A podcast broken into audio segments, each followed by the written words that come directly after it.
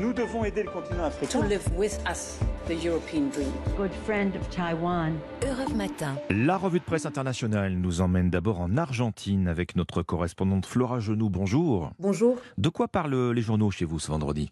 Eh bien, de la rupture de stock des vignettes du célèbre album Panini de la Coupe du Monde de foot avec euh, les équipes en compétition et les joueurs, il y a une fièvre pour l'achat de ces images que je n'avais jamais vécues comme commerçant, raconte le propriétaire d'un point de vente interrogé par le quotidien Clarine à Buenos Aires. Une fièvre qui traduit l'impatience avant le début de la compétition, analyse le journal. Face à l'absence d'offres dans les points de vente officiels, un marché parallèle s'est développé avec des prix deux fois plus élevés, relève le journal économique Bae Negocios. Une situation qui a provoqué une réunion au sommet cette semaine entre le gouvernement, l'entreprise Panini et le syndicat des points de vente, rappelle Ambito Financiero. Le gouvernement a réclamé plus de transparence dans la commercialisation des vignettes. Nous partons maintenant pour l'Irlande du Nord, territoire du Royaume-Uni avec vous, Laura Taouchanov. Que lit-on à la une de la presse? Eh bien, un chiffre historique. Pour la première fois depuis la création du pays, les catholiques sont plus nombreux que les protestants. C'est ce que rapporte le Belfast Telegraph. Alors, le journal précise qu'il ne faut pas toujours associer la religion aux convictions politiques, mais ces résultats ont évidemment un sens très symbolique. Plus il y a de catholiques, plus il y a de chances pour que les pro-réunification soient majoritaires, eux aussi, conclut l'Irish Mirror.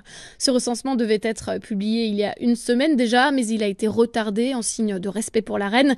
Et on le comprend puisque l'Independent dévoile que de moins en moins de personnes se sentent britanniques, alors que plus 25% se considèrent uniquement irlandais. Et nous voici enfin en Italie avec vous, Antonino Gallofaro. Avant les élections ce week-end, l'extrême droite aux portes du pouvoir. De quoi traite la presse italienne ce matin? De la fin de campagne électorale des partis de droite réunis hier soir en, meeting. Le centre droit est dans la place, titre l'agence de presse ANSA. La place en question, c'est celle du peuple à Rome, où Giorgia Meloni, Matteo Salvini et Silvio Berlusconi ont partagé la scène à trois jours des élections législatives de dimanche. Ce sont surtout les paroles de la leader de Fratelli d'Italia qui sont mises en avant dans les médias. Nous sommes prêts à restituer la liberté et orgueil à l'Italie, et par exemple la citation choisie par il Corriere della Sera pour son titre, dédiée à la favorite pour devenir la prochaine première ministre. Mais la République, n'oublie pas Salvini, le patron de la Ligue, qui a laissé entendre vouloir revenir au ministère de l'Intérieur. Le quotidien rappelle ce qu'il a lancé devant plusieurs milliers de personnes. J'ai bloqué l'arrivée des migrants. Je ne vois pas l'heure de le refaire. Merci Antonino Gallofaro, merci à nos correspondants. 6h53 dans un instant, la suite d'Europe Matin avec Dimitri Pavlenko.